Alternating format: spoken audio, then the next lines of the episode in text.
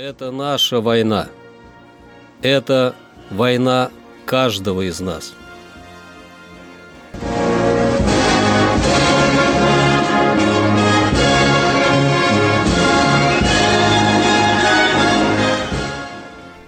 Проект информационного агентства «Регнум. Война. Хроника 1941-1945 годов. 22 октября.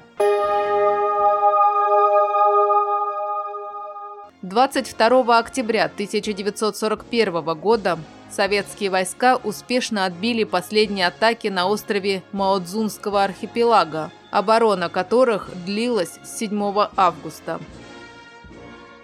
22 октября 1942 года был снова сформирован Юго-Западный фронт во главе с Николаем Ватутиным. Был отбит немецкий десант на острове Сухо на Ладожском озере. 22 октября 1943 года советские войска заняли Верхнеднепровск. 22 октября 1944 года войска Карельского фронта освободили поселок Никель, перешли границу с Норвегией и освободили норвежский населенный пункт Тарнет. Советские части Второго Украинского фронта совместно с румынской армией освободили шесть населенных пунктов в Румынии и еще пять в Венгрии. Из воспоминаний солдата, шофера-водителя 804-й автобазы на дороге жизни Леонида Барковича.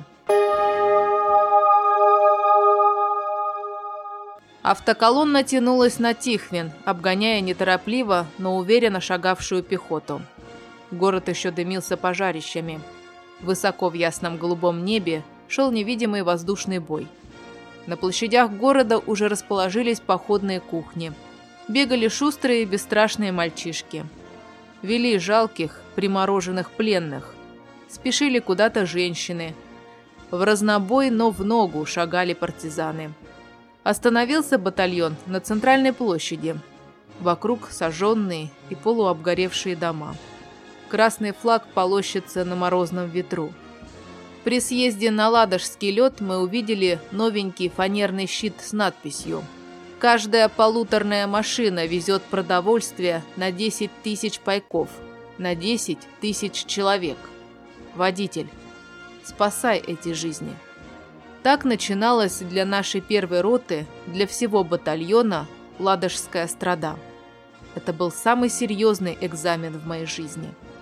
Днем и ночью с короткими перерывами на еду и сон водили мы по ледовой дороге машины – Теперь рота получила уже трехтонные, выносливые, мощные ЗИЗы-5. Но я остался работать на своем газике. Пока машину загружали и разгружали, можно было хоть немного подремать, положив голову на баранку руля. Ночами уже не гасили фар, потому что было опасно водить машины в полной тьме. Да и противник, отлично знавший трассу, все равно был бессилен остановить на ней поток жизни – Самое большее, что он мог сделать, это разбить одну или несколько машин. Каждый из нас хотел, чтобы его миновал вражеский снаряд. Но и каждый знал, что только смерть помешает ему выполнить свой долг и боевой приказ. Это наша война.